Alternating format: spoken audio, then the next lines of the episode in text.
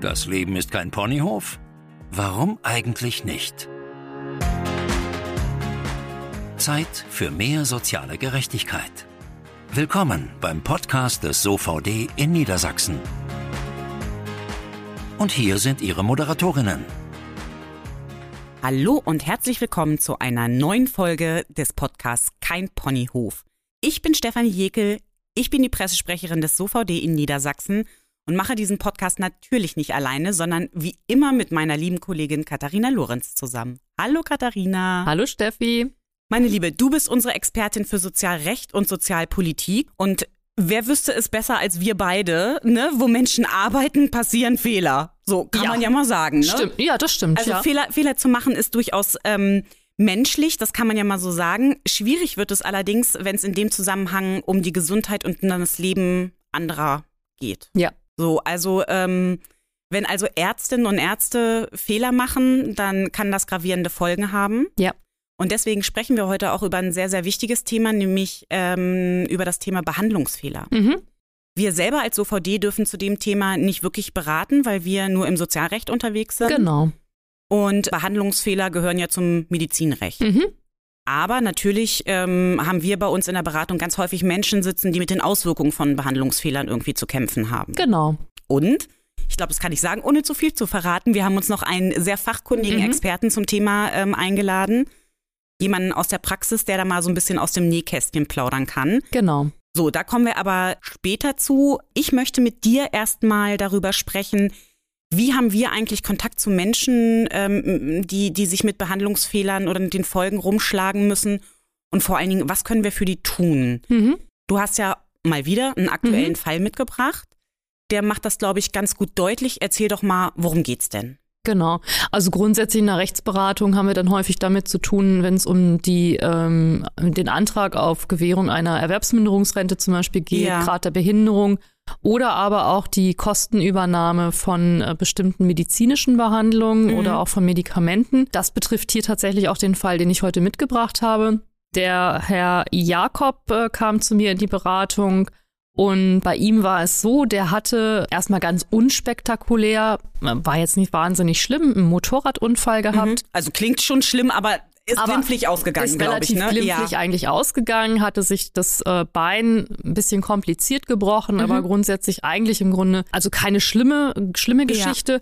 Musste natürlich ins Krankenhaus äh, operiert werden. Mhm. Ähm, und das war eigentlich auch erstmal gar kein Problem. Erst ging alles ganz gut. Und dann hat er sich aber bei dem Ziehen der Kanüle äh, mit einem Krankenhauskeim angesteckt. Also er hat die Kanüle nicht selbst gezogen. Nein. Nein. Das wollte ich nur Die noch mal wurde- klarstellen. Nein, um Gottes Willen. Also die wurde gezogen, Die wurde gezogen, von, genau. von einem Arzt oder von einer Ärztin Genau. und dabei ist irgendwas nicht ganz glatt gelaufen, offensichtlich. Genau, da hat er sich mit einem Krankenhauskeim infiziert, Mhm. ähm, hatte mir dann auch nochmal erläutert, wie das alles gekommen ist, aber letztendlich war das dann eigentlich für unsere Sozialrechtsberatung erstmal gar nicht relevant. Das Problem an der ganzen Sache war, dass man das wohl im Krankenhaus nicht rechtzeitig äh, bemerkt hatte, Die Infektion. diese Infektion, Ja. und er hat sich dann eine Blutvergiftung zugezogen und äh, letztendlich, und das war dann wirklich dramatisch, musste das Bein amputiert werden. Oh, Mhm. Also von einem gebrochenen Bein zu einem amputierten Bein. Genau. Okay, Und das war ja. natürlich halt wirklich für ihn auch eine, eine ganz schlimme Geschichte. Mhm. Von daher ging es dann natürlich nur am Rande eigentlich auch darum, ob da möglicherweise auch ein Behandlungsfehler Ja. äh, vorlag. Das hatte er aber schon anwaltlich äh, oder in anwaltliche Hände gegeben. Okay, also darum, Darum ging es dann in der Rechtsberatung nicht Genau, mehr. Das war ihm auch bewusst, dass wir das halt Ja. nicht äh, tatsächlich übernehmen durften. ja, aber es stand schon im Raum, dass das ein ärztlicher Behandlungsfehler sein könnte. Das Genau. war ihm auch bewusst und da hatte er schon sozusagen alle notwendigen Schritte irgendwie eingeleitet. Mhm, genau, okay, worum genau. hast du dich denn dann noch gekümmert?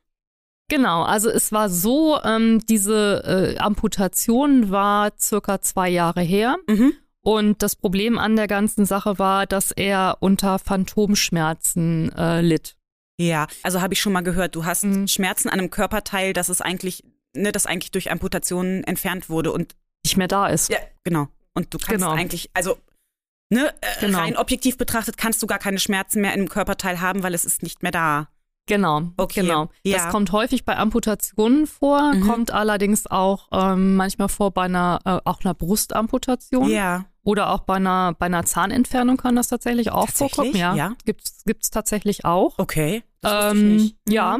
Und letztendlich sind wohl so circa, ja, so um die 50 Prozent der amputierten Patienten tatsächlich auch von Phantomschmerzen betroffen. Das ist ja doch ein hoher Prozentteil. Ne? Relativ hoher Ja. Prozentteil. Aber diese starken Phantomschmerzen, die der Herr Jakob entwickelt hatte, das war relativ ungewöhnlich. Mhm. Ähm, darunter leiden wohl circa nur fünf bis zehn Prozent der Patienten. Okay, also normalerweise Und geht das, halt auch. entschuldige, ansonsten geht das nach einer Zeit wieder weg, nehme ich an, oder? Genau, das lässt sich auch äh, teilweise dann behandeln Mhm. und ähm, dann kann man das ganz gut im Grunde halt in den Griff kriegen. Das war Okay. bei ihm aber le- allerdings nicht der Fall. Also diese Phantomschmerzen waren wirklich halt äh, sehr brennend, sehr stechend. Er hatte auch teilweise zum Beispiel, also an diesem amputierten Bein Ja. Schmerzen, obwohl man eine ganz andere Stelle an seinem Körper berührt hat. Also das war auch ganz, ganz Ja? schräg. Ja. ja Also ja. und das ist, das muss ich jetzt einfach mal so fragen, das sind keine eingebildeten Schmerzen, ne? nee, nee. Also da passiert im Gehirn oder neurologisch passiert da tatsächlich irgendwas? Oder? Ja, also man, man, man sagt halt, äh, dass da wirklich komplexe, tatsächlich neurophysiologische äh, Vorgänge beteiligt Okay. sind. Das kann halt spinal sein, also aus dem Rückenmark Mhm. heraus, ähm, tatsächlich halt auch zentral, also im Gehirn, aber auch peripher, also das heißt in den Gliedmaßen selber. Mhm. Äh, Das ist so ein Zusammenspiel und das sind tatsächlich halt keine eingebildeten Schmerzen, sondern das sind tatsächliche Schmerzen und die sind wirklich brennend, stechend, einschießend. Furchtbar, ne? Ja. Also Ja. Ich habe das bisher nur gehört, dass man tatsächlich an dem amputierten Gliedmaß die Schmerzen hat, aber dass es tatsächlich auch so ist, dass man, ich sag's mal, den, den rechten Arm anfasst und äh, äh, der Betroffene dann im linken Bein Phantomschmerzen hat. Das wusste ich tatsächlich nicht, Mhm. dass sowas auch gibt. Genau, das kann also auch auftreten. Ja. Genau. Schlimm war bei ihm jetzt auch noch, dass er, dass er nachts tatsächlich unerträgliche Schmerzen hatte. Das heißt, er hatte also im Grunde seit anderthalb Jahren eigentlich gar nicht mehr richtig durchgeschlafen. Oh. Ja. Also höchstens ähm, tatsächlich irgendwie zwei, drei Stunden in der Nacht bekam Mhm. er überhaupt halt irgendwie auch, auch Schlaf. ja. Und äh, seine gesamte Lebensqualität hat darunter natürlich wahnsinnig Ja, ja. Also er war eigentlich berufstätig, voll, äh, voll berufstätig Mhm. gewesen und äh, hatte dann auch schon aufgrund dieser starken Schmerzen seine Arbeitszeit reduziert, also auf 25 Stunden. Ja. Ähm, und äh, bekam eine teilweise Erwerbsminderungsrente auch schon. Mhm. Und eigentlich wollte er auch gerne weiterarbeiten, weil er gesagt hat, also er war jetzt auch nicht so der Typ, der die, der, der die Hände halt in den Schoß legen wollte. Ja. Und wie gesagt, die Schmerzen hinderten aber ihn irgendwie so ein bisschen dran und er hat halt wahnsinnige Angst gehabt, dass er also auch diese 25-Stunden-Stelle auf Dauer tatsächlich nicht mehr ausüben Mhm. äh, würde können. Und hatte natürlich auch wahnsinnige Angst, dass diese Schmerzen halt einfach nie wieder aufhören. Ja, das ist ja, Mhm. also da bist du ja, da wirst du doch irgendwann völlig, völlig irre mit, ne? Genau, genau. Ja.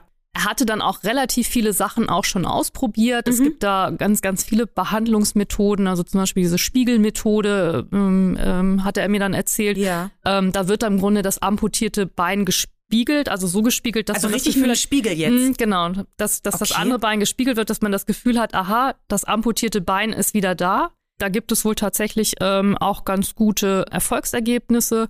Ähm, man hat dann eine Schmerztherapie gemacht, Infusionsbehandlung, psychologische Schmerztherapieverfahren. Er hat auch so eine komplexe Behandlung in ähm, stationär gemacht. Da gibt es äh, teilweise einige Einrichtungen, die sich darauf spezialisiert haben. Ja. Das heißt, man hat also wirklich die gesamte, sage ich mal, Palette halt einfach versucht Ja. hat auch Nervenblockaden ausprobiert. Das sind dann sehr invasive Schmerzverfahren. Und er hat wirklich e- eigentlich echt alles versucht. Ja. Also er war, Klingt so, ne? ja, er war eigentlich austherapiert. Es hat alles keinen Erfolg gehabt. Oh. Auch bei den Medikamenten war es halt ein Problem. Äh, Und dann hat irgendwann sein ähm, Arzt vorgeschlagen, dass es vielleicht doch eine ganz gute Idee wäre, vielleicht halt, ja, Cannabis auszuprobieren. Ja. Also in Medikamentenform nehme In, ich an. nee, ja, ja, also, also es ist jetzt nicht so, dass man da halt Ja. irgendwie einen Joint verschrieben bekommt Ja. Äh, und dann da äh, fröhlich da halt irgendwie vor sich hin pafft. Nee, nee, das ist tatsächlich so, das ist ein äh, medizinisches Cannabis. Das sind getrocknete Blüten und Mhm. das wird meistens als Spray oder ähm, als Tropfen oder auch als Kapseln verschrieben. Ja. Okay. Genau, und das wollte er einfach auch ausprobieren, weil er gesagt hat, ja, der Arzt hat ihm da eigentlich auch ganz gut Hoffnung gemacht, weil Ja. es da ähm, ganz gute ähm, auch Studien schon darüber gab, dass das gerade bei Phantomschmerzen in der Qualität, die er jetzt entwickelt Ja. hatte, ähm, ähm, was bringt. Und dann hat er einen Antrag bei der Krankenkasse gestellt. Muss er ja, weil äh, die Kosten müssen übernommen werden, oder? Wie ist das? Warum hat er einen Antrag bei der Krankenkasse gestellt? Genau, also es gibt seit äh, einigen Jahren, seit 2017, die Möglichkeit, äh, medizinisches Cannabis über die Krankenkasse ähm, Okay. erstattet zu bekommen. Ja. ähm, also gewährt zu bekommen, auf Kassenrezept. Okay, weil normalerweise gehst du ja zum Arzt, du kriegst Medikamente verschrieben, dann musst du eine Zuzahlung leisten und dann war's das. Dann musst du nicht bei der Krankenkasse irgendwas beantragen.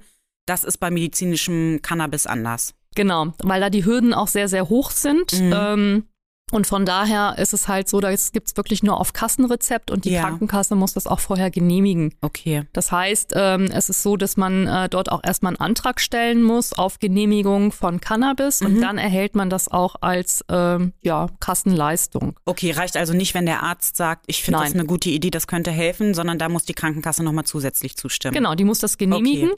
Und äh, es ist auch so, dass das Bundessozialgericht auch gerade letztes Jahr mehrere Entscheidungen dazu jetzt getroffen hat, Mhm. ähm, weil es immer noch ein bisschen halt äh, tatsächlich problematisch ist und auch nochmal bestätigt hat, dass es doch da sehr große und hohe Hürden gibt, dass man Ja. das also nicht einfach so im Grunde halt seitens der Krankenkasse genehmigen darf, Okay. Sondern dass äh, bestimmte Voraussetzungen tatsächlich erfüllt sein müssen. Wahrscheinlich musst du erstmal andere Sachen ausprobiert haben oder ne, ein bestimmtes Level an Schmerzen irgendwie erreicht haben oder irgendwie sowas. Ne? Genau, also im Mhm. Grunde ist es halt so, das ist eine Voraussetzung, dass man halt äh, anerkannte ähm, ähm, tatsächlich ähm, Behandlungsformen erstmal ausprobiert Mhm. haben muss, die auch dem medizinischen Standard entsprechen. Da muss es sich um eine schwerwiegende Erkrankung Ja. handeln. Und dann ist es auch so, dass der Arzt tatsächlich nachweisen muss, dass es eine sogenannte nicht ganz entfernt liegende Aussicht auf eine spürbare positive Einwirkung auf den Krankheitsverlauf oder auf die Symptomatik äh, gibt. Okay. Das heißt, es, ja. muss, ne, es muss schon halt irgendwo klar sein, dass es auch was bringt, dass es Mhm. mehr nützt, Okay. als dass es schadet. Mhm. Aber prinzipiell würde ich jetzt mal so von dem, was du sagst, sagen, hat Herr Jakob die Voraussetzungen ja irgendwie erfüllt. Ne? Also er hat Mhm. alles Mögliche irgendwie gemacht. Ähm, er hat wirklich sehr, sehr starke Schmerzen, die sind nicht anders in den Griff zu bekommen. Und das hast du bestimmt auch gedacht, ne? Ja, das äh, könnte irgendwie passen Mhm. und hast dann halt äh, äh, mit ihm zusammen, nämlich an, den Antrag bei der Krankenkasse gestellt. Genau, also wir hatten äh, das im Vorfeld schon mal durchgesprochen. Mhm. Ähm, es war dann so, dass ich ihm geraten habe, das tatsächlich mit seinem äh, Arzt gemeinsam zu machen. Und der Arzt hatte das dann mit ihm Ach so, okay. ne, das gemeinsam in die Wege gemacht geleitet. ihn, ne? Genau, also Mhm. den Antrag haben wir selber gar nicht gestellt. Und er äh, hatte, wollte sich einfach nur erstmal vorher erkundigen. Okay. Und ich hatte ihm gesagt, also so aus dem rechtlichen äh, Ja. Stand, vom rechtlichen Standpunkt her, Ja. so wie er mir das auch geschildert hatte, hatte ich eigentlich gedacht, er hat da vielleicht ganz gute Chancen. Mhm. Ja. Und das war aber nicht so. Hm. Also ich habe ihn Okay. dann vier Wochen später wieder gesehen Ja, und war er äh, wieder bei dir quasi. genau. Wahrscheinlich verzweifelt, oder? Ja, kam mit einem ablehnenden Bescheid. Die Krankenkasse hatte das abgelehnt und hat gesagt, nee, das genehmigen wir tatsächlich nicht. Und zwar ähm, haben sie da relativ stumpf gesagt, nee, das wäre keine lebensbedrohliche Erkrankung. Ähm, ja, also das, das, das Mhm. stimmt. Die Erkrankung ist nicht lebensbedrohlich, aber du hast ja gesagt, ne, er kann eh schon nicht mehr Vollzeit so arbeiten, Mhm. wie er möchte, hat Angst oder es sieht so aus, als Mhm. ob er auch die Teilzeitstelle nicht, nicht halten Genau. kann. Er schläft nur noch zwei, drei Stunden die Nacht. Ähm, Mhm. Also, ne, was so mit Familie, Freizeit und so ist, kann man sich dann ja nur im entferntesten vorstellen. Also, das ist ja auch irgendwie kein Leben. Genau. So, ne? Genau. Also ich hatte ja eingangs schon gesagt, es muss eine schwerwiegende Erkrankung Ja. sein, die muss aber nicht lebensbedrohlich sein. Mhm. So. Diese Erkrankung kann auch dann schwerwiegend sein, wenn ähm, eigentlich die Lebensqualität auf Dauer nachhaltig beeinträchtigt ist. ich würde einfach mal sagen, also, ne, ich hab, äh, ich bin Laien auf dem Gebiet, aber Ja. was du so sagst, das Liegt- ist bei Herrn Jakob schon so, ne? lag eigentlich vor. Ja. Tatsächlich. Also, ne, er hatte äh, tatsächlich schwerwiegende Funktionsstörungen und Verluste, er hatte schwerwiegende äh, Schmerzen, er hatte einen zusätzlichen Hilfebedarf, er konnte ja dann auch ähm, äh, tatsächlich manche Sachen gar nicht mehr selber machen. Mhm. Er brauchte da Unterstützung von seiner Ehefrau. Er hatte seine Arbeitsstelle halt eingeschränkt. Ja. Er war nicht mehr in der Lage, äh, soziale Kontakte halt äh, aufrechtzuerhalten, weil er ständig unter diesen Schmerzen litt. Ja, und wie gesagt, auch ständig diese, diese äh, schwere Müdigkeit, weil er ja kaum geschlafen Mhm. hatte nachts. Also das war jetzt schon halt wirklich eine, eine massive Einschränkung seiner Lebensqualität. Ja. Und ähm, wir haben dann äh, tatsächlich auch mit Hilfe des Arztes dann im Widerspruchsverfahren das auch alles nochmal kenntlich gemacht Ja. und sind insbesondere auch nochmal äh, ausführlich auf die konkreten Auswirkungen ähm, der mit Cannabis behandelten Erkrankungen der Symptome eingegangen. Das ist nämlich auch ganz, ganz wichtig, dass man hier im Grunde halt auch nochmal ganz genau darlegt, ähm, welche Therapiealternativen halt man tatsächlich schon in Anspruch genommen hat. Mhm. Ähm, da musste auch ganz klar geklärt werden, da ist tatsächlich äh, er ist austherapiert, Da, das hat da, alles also da überhaupt geht nichts nichts mehr, dem Arzt genau. fällt nichts anderes mehr ein, ne? Genau. Das. Ja. Und ähm, dass man also eigentlich auch hier nochmal bestätigen muss, dass tatsächlich durch die, die, durch die Gabe von Cannabis wirklich die hinreichende Aussicht besteht, dass es hier wirklich eine sehr, sehr positive äh, Wirkung hat. Mhm. Es gab, wie gesagt, halt auch nochmal dementsprechend halt auch, auch Studien, die tatsächlich nachgewiesen haben, dass es bei Phantomschmerzen auch wirklich hilft. Ja. Ähm, und dass das eigentlich eine, eine gute, ähm, ja, gute Therapie ist, um das in den Griff zu kriegen. Und das haben wir im Widerspruchsverfahren halt alles nochmal ähm, dargelegt und dass tatsächlich die Therapie eher nützt als schadet. Das ist auch Ja. nochmal ganz, ganz wichtig, ja. äh, weil natürlich Cannabis ja auch dazu führen kann, dass man davon abhängig wird, Mhm. ist ganz klar. Aber hier war klar, es gab keine Alternative. Ja. Ähm, und die anderen Medikamente, die er genommen hatte, hatten tatsächlich auch schon äh, schädigenden Einfluss auf andere Organe genommen. Ich wollte gerade sagen, ne, also das ist ja, also ja, Cannabis kann abhängig machen, aber es gibt ja auch gerade stärkere Schmerzmittel, die sind ja auch nicht von schlechten Eltern, ne? Also wenn du die Genau. über einen längeren Zeitraum nimmst, kannst du auch abhängig werden. Also finde ich ein schwieriges Argument ein Stück weit, ne? Genau, also das fand ich auch irgendwie nicht nachvollziehbar und der Arzt hat da wirklich auch sehr, sehr gut unterstützt. Ja. Hat er dann auch nochmal klar gemacht, dass äh, die Ursache der Phantomschmerzen häufig halt im Grunde ähm, vom Gehirn ausgehen. Mhm. Und da gab es halt auch ähm, schon tatsächlich Studien, die, die sagten, dass äh, Cannabis hier tatsächlich ähm, schmerzlindernd äh, wirkt, Ja. sich auf die, die äh, Reizleitung der Schmerzbahnen tatsächlich halt auswirkt und zwar beruhigend und entzünd entzündungshemmend. Mhm. Okay. Ähm, und von daher hat er das alles nochmal so im Grunde schön dargestellt, auch medizinisch halt begründet, dass wir das letztendlich halt auch mit dieser ähm, aussagekräftigen, ähm, mit diesem Attest ähm, auch nochmal eingereicht haben. Ähm, dann haben wir es juristisch natürlich auch nochmal begründet Klar. ähm, und dann eingereicht bei der Ja. Krankenkasse. Und ich war eigentlich auch guten Mutes. Ja. Ja. Okay, äh, es klingt jetzt irgendwie so, als da noch, als käme da noch ein Aber. Nein, kommt tatsächlich Ah, nicht. Nein. okay. Naja, ich hatte ja im Antragsverfahren eigentlich schon das Gefühl gehabt, dass Okay, das ganz, ja. äh, dass wir da ganz äh, positiv gestimmt sein könnten. Und war dann natürlich halt auch froh, dass wir tatsächlich dann im Ja. Widerspruchsverfahren dann auch einen positiven Bescheid bekommen haben und äh, hat dann noch mal ein bisschen gedauert, weil ähm, die Krankenkasse dann tatsächlich noch mal drei Monate benötigt Mhm. hat. Hat das noch mal an den medizinischen Dienst halt auch weitergegeben und ähm, naja. Aber letztendlich sind wir dann äh, tatsächlich äh, zu unserem Recht gekommen und ähm, Herr Jab Jakob hat dann halt dieses medizinische Cannabis halt auf Kasse Kassenrezept dann auch erstmal bekommen. Ähm, meistens wird das erstmal befristet. Ja. Ist auch grundsätzlich auch nicht schlimm, weil man Mhm. jetzt auch nochmal gucken wollte, äh, wirkt das dann tatsächlich Ja. auch so positiv. Das Ja. war bei ihm dann aber auch tatsächlich Wollte der ich gerade Fall. sagen, weißt du, wie es wie es ihm ergangen ist Ja, irgendwie? ja, also nach zwei Monaten war es schon so, dass er wirklich sehr, sehr positive Entwicklungen wahrgenommen hat. Mhm. Also zumindest waren die, die Schmerzen halt dann nachts sind sie nicht mehr aufgetreten Oh ja, in der gut. Stärke. Das heißt, er Mhm. konnte halt auch wieder ausschla ähm, ausschlafen und durchschlafen. Und das hat ihm schon mal sehr, sehr viel Na klar.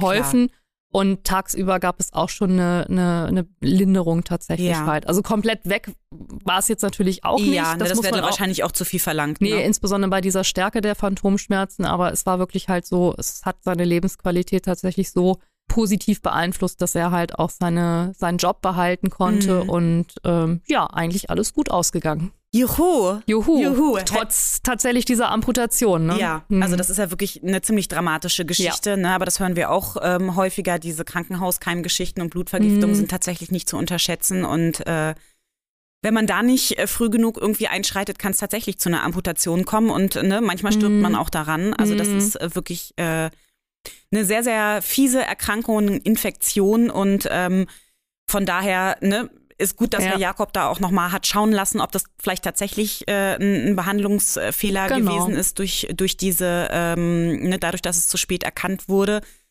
Und äh, dass wir ihm da bei den Folgen, auch wenn wir beim Behandlungsfehler, äh, beim potenziellen nicht unterstützen Mhm. konnten, dass wir zumindest ihm helfen konnten, da irgendwie bei den Folgen das so ein bisschen äh, ihn zu unterstützen und das Genau. ein bisschen abzumildern.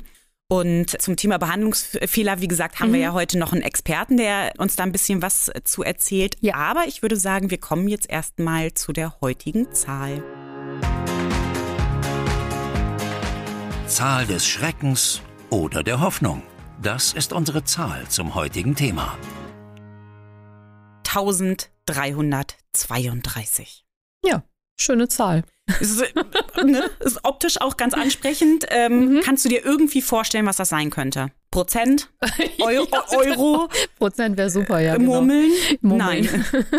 Nein, ähm, tatsächlich. Ich sehe schon in deinen Augen, du hast keine Ahnung. Mhm.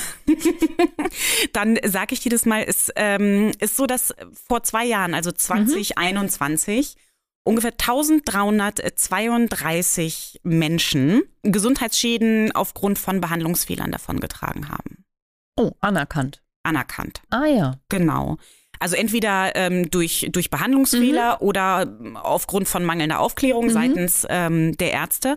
Aber ehrlich gesagt, 1332, das ist schon eine ordentliche Zahl, ne? Finde ich auch, ja. ja. Wie das so sein kann und äh, ob die Zahl stimmt mhm. und was da eigentlich so hinter steckt, das besprechen wir mit unserem heutigen Gast. Wir freuen uns, dass er den Weg zu uns gefunden hat. Heute bei uns zu Gast. Professor Martin Grotz vom Medizinischen Dienst in Niedersachsen. Hallo, Herr Professor Grotz. Guten Tag. Hallo. Hallo. Herr Professor Grotz, Sie sind der Leiter des Geschäftsbereichs Behandlungsfehler beim Medizinischen Dienst. Sie sind Orthopäde, Sie sind Unfallchirurg und heute unser Experte auf dem Ponyhof zum Thema Behandlungsfehler. Schön, dass Sie da sind. Ähm, wir haben das ja schon am Rande gestreift, das Thema bei uns in unserem Fall. Da hat es nicht so, stand es nicht so im Mittelpunkt. Ähm, aber wir bekommen von unseren Mitgliedern natürlich immer wieder Fragen zum Thema Behandlungsfehler. Wir selber als OVD dürfen dazu nicht beraten, weil das nicht zum Sozialrecht gehört. Ähm, und ich muss gestehen, vielleicht kommen wir da nachher auch nochmal zu, ich wusste ehrlich gesagt gar nicht, dass der medizinische Dienst auch zum Thema Behandlungsfehler ähm, begutachtet. Ähm, deswegen haben wir gedacht, wenn ich das nicht weiß, ähm, wissen das vielleicht auch ganz viele andere nicht. Deswegen laden wir uns doch mal jemanden vom medizinischen Dienst ein, ähm, der dazu mal ein bisschen was sagen kann. Fangen wir doch mal ganz, ganz einfach und ganz äh, von vorne an, für mich aber trotzdem irgendwie wichtig und spannend. Was ist denn überhaupt ein Behandlungsfehler? Ja, also erstmal vielen Dank für die Einladung. Sehr gerne. Und ähm, zur ersten Frage. Ein Behandlungsfehler ist, ähm, wenn im Rahmen einer jedwegen medizinischen Behandlung ähm, der sogenannte medizinische Standard verletzt wird. Mhm. Ähm, das kann ich vielleicht ein bisschen genauer erklären. Der mhm. medizinische Standard wird definiert in Leitlinien, Richtlinien, auch mhm. medizinischen Übersichtsartikeln, mhm. medizinische Erfahrung. Ähm, und immer wenn dieser Standard dann verletzt wird, ja, dann geht man von einem Behandlungsfehler aus. Okay. Hm. Nicht immer ist der medizinische Standard so ganz leicht zu eruieren. Es gibt Einzelfälle, ganz besondere Behandlungen, wo es keine Übersichtsartikel, wo es keine hm. Leit- oder Richtlinien gibt. Ähm, da muss dann ein potenzieller Gutachter diesen Standard selbst ermitteln. Das ist manchmal gar nicht so einfach. Ja. Ne? Mhm. Zu einem Behandlungsfehler gehört dann immer auch, also das erste ist, den, Scha äh, den, den Behandlungsfehler nachzuweisen. Mhm. Das zweite ist dann, den Schaden nachzuweisen. Also der Patient muss dann auch einen Schaden erlitten haben. Mhm. Sonst macht das alles ja keinen Sinn. Mhm. Das stimmt, ja. Und ähm, wenn man dann den Fehler und den Schaden hat, dann muss man die Kausalität, also den Ursachenzusammenhang mhm. mit mehr als 50-prozentiger Wahrscheinlichkeit nachweisen. Das gilt zumindest für die meisten Behandlungsfehler. Es gibt spezielle okay. juristische ja. Ausnahmen. Das ist, glaube ich, aber zu kompliziert mhm. an dieser Stelle. Vielleicht nenne ich mal ein Beispiel. Oh, gerne. Ja, gerne. Ähm, also beim Patienten wird eine Hüftprothese implantiert und mhm. der Orthopäde ähm, implantiert eine bestimmte Größe an der Hüfte. Mhm. Und ähm, am Oberschenkel schafft eine andere Größe und diese beiden Größen passen nun nicht zueinander. Hätte er eigentlich wissen müssen, ja, ja hat er aber trotzdem so implantiert. Ja. Okay. Mhm. So, es gibt Probleme hinterher. Mhm. Ähm, da spricht man medizinisch von so einem sogenannten Mismatch. Und ähm, diese Prothese muss operativ revidiert werden, also eine mhm. neue Operation. Mhm. Das wäre dann der Schaden. Ja. ja. also wir haben den Fehler, wir haben den Schaden und mhm. wir haben in so einem Fall auch dann den Kausalzusammenhang. Ja. Ähm, ein gutes Beispiel vielleicht dafür, dass es nicht immer diesen Kausalzusammenhang so gibt, ist ähm, auch aus meinem Fachgebiet Unfallchirurgie jetzt mal ein Sprunggelenksbruch, ja. komplizierter Sprunggelenksbruch. Ähm, das ist häufig gar nicht so leicht operativ zu versorgen und trotzdem wird bei der operativen Versorgung hier ein Fehler gemacht. Ich sage mal, es werden zu lange Schrauben eingebracht. Mhm. Irgendein Teil des Knochenbruchs wird nicht richtig wieder eingebracht. Ja. Und ähm, da muss auch irgendwie operativ revidiert werden. Es steht, entsteht auch ein Schaden hinterher. Mhm. Patient entwickelt einen verfrühten Gelenkverschleiß zum Mhm. Beispiel. Mhm. So, und dieser verfrühte Gelenkverschleiß, der ist regelhaft nicht auf einen Operationsfehler dann zurückzuführen. so. Mhm. Weil auch bei, sage ich mal, völlig ordentlicher Operation Mhm. Dieser verfrühte Gelenkverschleiß eben auftreten kann. Alleine Mhm. durch die Ah. Verletzung selber. Ja. Okay. Ja. Und das müssten wir dann mit eben mit dieser überwiegenden Wahrscheinlichkeit, mehr als 50-prozentigen Mhm. Wahrscheinlichkeit nachweisen. Ja. Und das wird, ähm, das gelingt nicht. Mhm. Ne? Und insofern gibt es eben auch Beispiele, wo eben so ein Behandlungsfehler eben nicht zu irgendeinem Mhm. Schadensersatz dann führt. Okay. Also für die Betroffenen ist das aber natürlich manchmal ein bisschen schwer nachzuvollziehen, weil ich musste jetzt tatsächlich auch Mhm. äh, wirklich gut nachdenken, weil beide Male denke ich, na okay, da wurde während der OP ein Fehler gemacht. Es muss eine Korrektur-OP erfolgen und das eine ist ein Behandlungsfehler Hm. und das andere ist kein Behandlungsfehler. Aber wenn Sie das so erklären, dann ähm, glaube ich, kann man das verstehen. Aber Hm. ähm, ich glaube, viele Betroffene können das im ersten Moment nicht so ganz nachvollziehen, oder? Ja, aber ähm, muss ich Sie nochmal korrigieren, der Behandlungsfehler benennt ja erstmal nur den Fehler. Mhm. Ne? Wir Ah. unterscheiden Ja. sozusagen zwischen Fehler und Schaden. Mhm. Ja, das ist der Hauptunterschied. Mhm. Und in diesen Beispielen ist, dass es einmal die Operation sozusagen, diese zusätzliche Operation an der Mhm. Hüfte als Schaden ist. Das kann ja auch bei dem anderen Beispiel mit dem Sprunggelenksbruch der Fall sein. Ja. Mir ging es jetzt hier um einen möglichen Spätschaden. Verstehe. im Verlauf, Ja. um diese Ja. Arthrose, diesen verfrühten Mhm. Gelenkverschleiß. Und genau das wäre Mhm. eben nicht auf diesen ursprünglichen. Fehler zurückzuführen. Was wichtig ist für Patienten zu wissen, dass eben nicht immer, wenn dann auch ein Fehler festgestellt wird, man Ja. einen Schadensersatzanspruch automatisch hat. Weil das ist ja das, worum es dann häufig auch geht. Mhm. Mhm. Genau. Ja. ja. Ja. Ja, von daher also wirklich äh, echt schwierig irgendwie. Wie ist denn das jetzt, wenn ich jetzt das Gefühl habe, mein Arzt ähm, hat gegebenenfalls tatsächlich wirklich einen, einen Fehler gemacht. Ich bin der Auffassung, da liegt ein Behandlungsfehler vor. Was sollte ich jetzt als Betroffene oder als Patientin jetzt einfach tun? Was würden Sie da raten? Mhm. Also das Allerbeste, glaube ich, ist erstmal mit dem Arzt sprechen. Okay. Erstmal Mhm. Klarheit gewinnen. Was ist mein eigener Eindruck als Patient? Mhm. Was sagt der Arzt dazu? Wie reagiert er? Erklärt das einem ordentlich? Häufig, ähm, äh, sage ich mal, sind dann schon Bedenken ausgeräumt. Okay. Ja, Mhm. Und vielleicht kommt auch gar kein Behandlungsfehler überhaupt nur in Frage und er Mhm. kann eindeutig erklären, dass es sich zum Beispiel um eine Komplikation der Behandlung handelt. Mhm. Okay. Ja, nächste Möglichkeit ist, mit einem anderen Arzt zu sprechen, Mhm. möglichst gleiches Fachgebiet. Ja. Mhm. Da ist es manchmal schwierig, weil diesem Arzt dann nicht die Unterlagen natürlich vorliegen. Mhm. Ja. Ja, dann ist auch mal, auch so nachbehandelnde Ärzte sagen mal schnell, uh, was haben die denn da gemacht? Ja. Mhm. Und eigentlich ist, wenn man sich dann den gesamten Verlauf anguckt, das alles logisch. Mhm. Okay. Also das ist nicht so ganz einfach. Mhm. Ja, und wenn man dann danach den begründeten Verdacht hat, Mhm. ähm, da ist ein Behandlungsfehler da und man möchte jetzt was auch weiter darüber erfahren, ja, dann ist die Krankenkasse, die gesetzliche Krankenkasse Mhm. ein guter Anläufer, weil die muss sich sozusagen um diesen Behandlungsfehlervorwurf Mhm. zunächst erstmal Ja. kümmern. Okay. Das ist gesetzlich festgelegt. Mhm. Ja. Die müssen sich kümmern, sollen sich kümmern und die würden dann als erstes, sage ich mal, Unterlagen besorgen. Okay. Mhm. All das ist für den Patienten komplett kostenlos. Ja. Also da muss der Patient jetzt nichts bezahlen. Das Ja. ist alles mit den Kassenbeiträgen sozusagen abgesichert. Mhm. Ähm, die Krankenkasse besorgt die Unterlagen und wenn sie dann die Unterlagen hat, weiß, worum es geht, Mhm. dann kann sie und macht das eben in der Regel auch den medizinischen Dienst beauftragen Okay. mit der Erstellung eines solchen Gutachtens.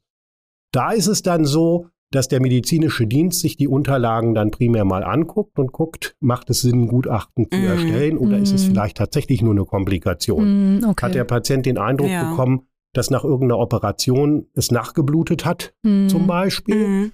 Und das ist eine reine Komplikation und gar nicht auf einen Behandlungsfehler zurückzuführen. Okay. Dann würden wir nur ganz kurz dazu Stellung nehmen. Okay. Dann erstellen ja. wir regelhaft kein Gutachten. Okay. Ja. So, aber wenn wir den Eindruck haben, da ist was dran, oder auch der Patient, wenn man das dann schon sieht, höhere Erklärungsnotwendigkeit hat, also mehr wissen will, dann Mhm. erstellen wir ein Gutachten, Mhm. ja, und beantworten dann im Rahmen dieses Gutachtens auch die Fragen der Krankenkasse. Wie gesagt, all das ist für den Patienten kostenlos. Ah, Ja. Ne? okay. Alternative noch zusätzlich Mhm. ist die äh, Schlichtungsstellen der Ärztekammern. Ja, Ah, okay. die haben, Ja. haben ein ähnliches Verfahren. Die haben allerdings noch Juristen dabei, was wir nicht haben. Mhm. Bedenken muss man bei dem, bei dem Schlichtungsverfahren, dass dort die Behandler einverstanden sein müssen. Ach so. Das ist bei so. uns nicht der Fall. Mhm. Ne? Okay. Also die müssen einverstanden sein. Ja. Ja, und vorher kann man natürlich auch noch, also Sie sagen, bei Ihnen kommen manchmal Anfragen an und Sie dürfen Mhm. das nicht machen, Genau. aber die unabhängige Patientenberatung, Mhm. Mhm. die stimmt. darf natürlich Ja. auch beraten in dem Mhm. Zusammenhang und kann auch mal ähm, beraten, aber das sind so die typischen Anlaufstellen, die Okay. man dann hat. Ja. Ne?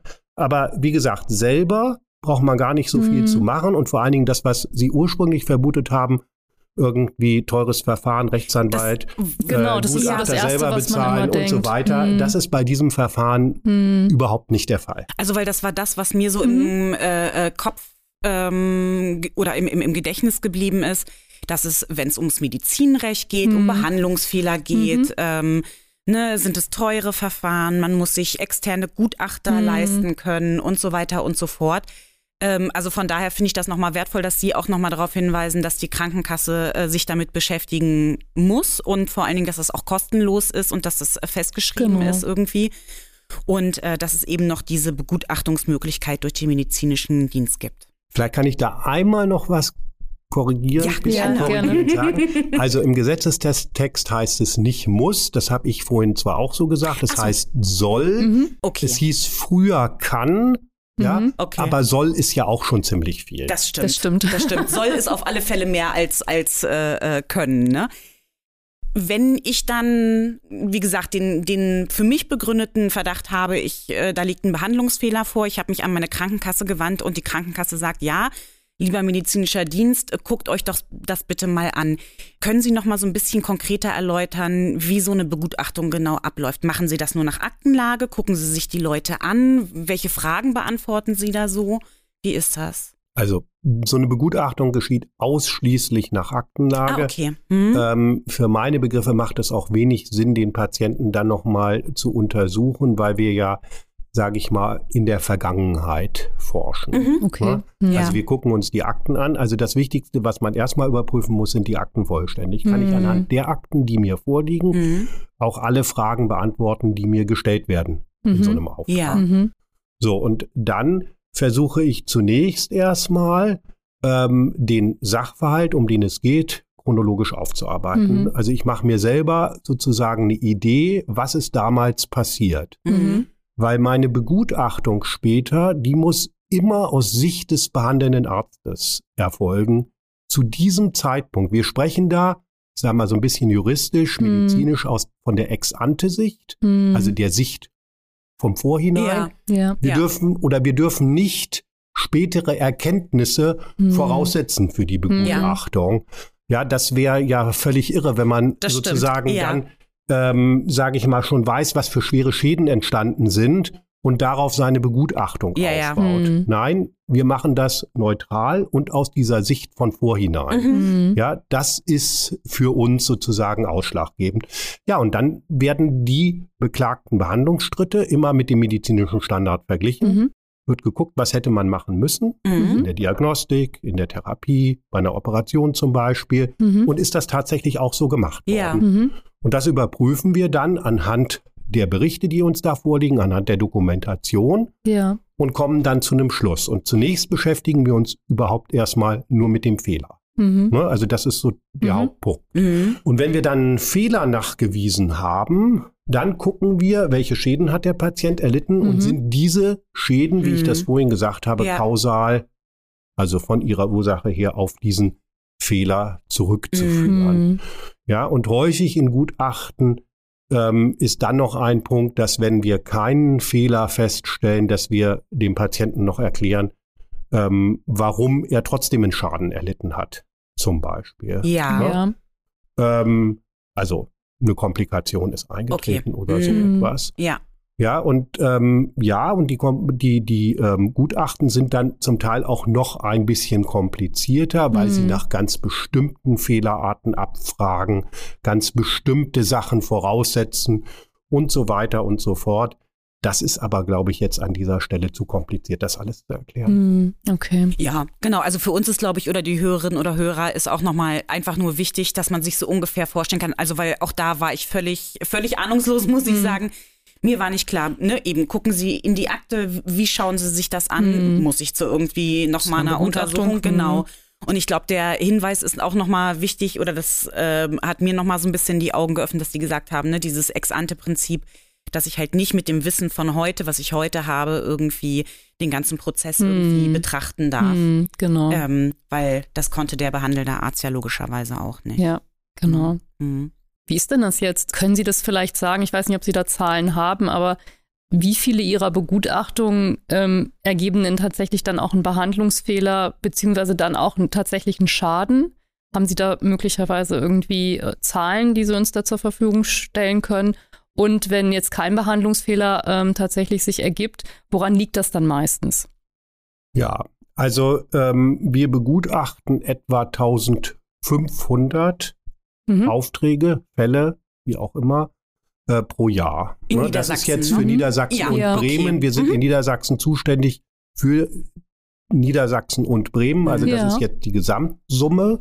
Schon ganz ja, schön und, viel. Ähm, Ja. Wir haben dann etwa ähm, ja so zwischen 20 und 25 Prozent. Das variiert auch in den zwischen Mhm. den Jahren etwa Fehler, Mhm. ne, äh, die wir nachweisen. Okay. Und ja. in ja gut 80 Prozent Ja. weisen wir dann auch einen kausal auf diesen Mhm. fehlerrückführbaren Schaden nach. Ja. Okay. Damit liegen wir auch, also die medizinischen Dienste veröffentlichen das ja einmal pro Jahr. Mhm. Wir liegen da absolut im Schnitt, jedes Mhm. Jahr in etwa. Ja. Ähm, das sind auch so die Bundeszahlen. Mhm. Okay. Gut, die zweite Frage betraf, ähm, woran liegt es, ähm, dass Patienten Beschwerden haben und sie haben keinen Fehler. Genau, es ist, wir können kein keinen Fehler. Hm. feststellen. Das sind dann eben typischerweise Komplikationen, so wie ich Mhm. das vorhin schon Mhm. erläutert habe. Gutes Beispiel ist, glaube ich, dieser Bluterguss nach Mhm. einer Operation. Ja, das kann man in der Tat als Mhm. Chirurg manchmal nicht so einschätzen, ob es blutet. Hm. Ne, dann werden ja manchmal Schläuche eingelegt, manchmal Ja. werden keine Schläuche eingelegt. Dann vermuten Patienten, dass wenn klein, kein Schlauch eingelegt wird und es blutet trotzdem, ähm, dass das schon ein Fehler ist. Nein, das kann der Arzt eben vorher nicht wissen, wie Mhm. viel es blutet Mhm. dann. So, und da ist eben die Blutung dann als Komplikation Mhm. zu sehen und eben nicht als Fehler oder Mhm. Fehlerfolge. Hm. Ja, und über solche Komplikationen werden Patienten im Aufklärungsgespräch vor Ja, Operationen ja, ja, auch ja. regelhaft hingewiesen. Hm. Ne? Ja, also das ist, Okay. sind so typische ähm, äh, Punkte, wo dann Patienten was vermuten, aber da kein Fehler dahinter steht. Hm. Ja, ich glaube, das ist aber natürlich manchmal, gerade auch wenn man irgendwie möglicherweise emotional da irgendwie ein Hm. bisschen betroffen ist, weil man gerade. Schwierigkeiten hat nach einer OP oder so, Hm. ist das natürlich für diejenigen auch manchmal ein bisschen schwierig auseinanderzuhalten. Ne? Was ist eine Komplikation oder was ist Hm. halt tatsächlich irgendwie ein Fehler mit einem mit einem äh, nachgelagerten Schaden? Genau. Das ist Ja. auch ein gutes Beispiel, um diese Ex-ante-Sicht zu Ja. äh, mal zu Ja, erklären. stimmt. Ja, weil diese, dieses Gefühl, da ist kein Schlauch eingelegt worden und ich habe trotzdem einen Bluterguss Mhm. entwickelt. Das ist ja, sage ich mal, die Einschätzung des Patienten, sage ich mal, in Kenntnis dessen, was dann hinterher passiert ist. Der hätte das doch Wir wissen müssen das ne? jetzt Mhm. beurteilen, Mhm. ex ante, Ja. also ohne diese In Kenntnis. dem Ja. Zeitpunkt. So, Hm. und der Schlauch selber bei so einer Operation hat ja auch Komplikationen. Stimmt. Er ist Eintrittspforte für Mhm. Keime zum Beispiel. Es Ja. kann eine Infektion sich Mhm. entwickeln. So, und deshalb will man eigentlich vermeiden, wenn es dann geht, solche Ja. Schläuche Stimmt. einzulegen. Ja. Das kann man natürlich nicht immer. Bei großen Operationen kann man das nicht Mhm. vermeiden, aber bei kleinen Operationen durchaus. Und wenn es dann trotzdem Mhm. nachblutet, dann wäre das eben eine Komplikation und eben nicht mit einem Fehler im Zusammenhang Ja. stehend. Ja, Ja. Nachvollziehbar. Wenn Sie sagen, dass Sie ungefähr 1500 Begutachtungen im Jahr machen, das ist ja eine ziemliche Masse. Wie sieht denn da so Ihr Team aus, was Sie, was Sie um sich haben, mit dem Sie da zusammenarbeiten? Wer macht eigentlich diese Begutachtungen? Ja, also im Gegensatz zu vielen anderen medizinischen Diensten machen wir viele dieser Gutachten erstellen wir selber. Mhm. Ja, wir haben ein Team mit insgesamt sieben Gutachterinnen und Gutachtern. Da Ja. ist die Allgemeinmedizin vertreten, da ist die Orthopädie, Unfallchirurgie vertreten, Mhm. Frauenheilkunde, innere Medizin, Nephrologie, ähm, Pflege ist Ja. vertreten, Allgemeinchirurgie, Viszeralchirurgie. Also wir haben viele Fachgebiete selber bei uns vertreten, mit Ja. denen oder wo wir Gutachten selbst Mhm. machen. Mhm. Das ist gut die Hälfte, ja. Okay. Ähm, dazu habe ich in meinem Team noch vier Servicekräfte, die sich um das Ganze drumherum kümmern bei Mhm. diesen Gutachten. Und ähm, dann machen wir ja etwa 700 Gutachten extern. Das heißt, wir geben da ja vielleicht auch 650 Mhm. geben Gutachtenaufträge nach externe ähm, Spezialisten, Ja, ah, okay. ja, wo wir die Mhm. Fachgebiete nicht vorhalten können. Mhm. Ich sage jetzt mal Herzchirurgie ne, Okay, oder Urologie oder Ja. so etwas. Und da werden dann Gutachten extern erstellt. Alle Gutachten, die wir dann machen, werden gegengelesen, intern zunächst erstmal auch die Mhm. externen Gutachten. Mhm.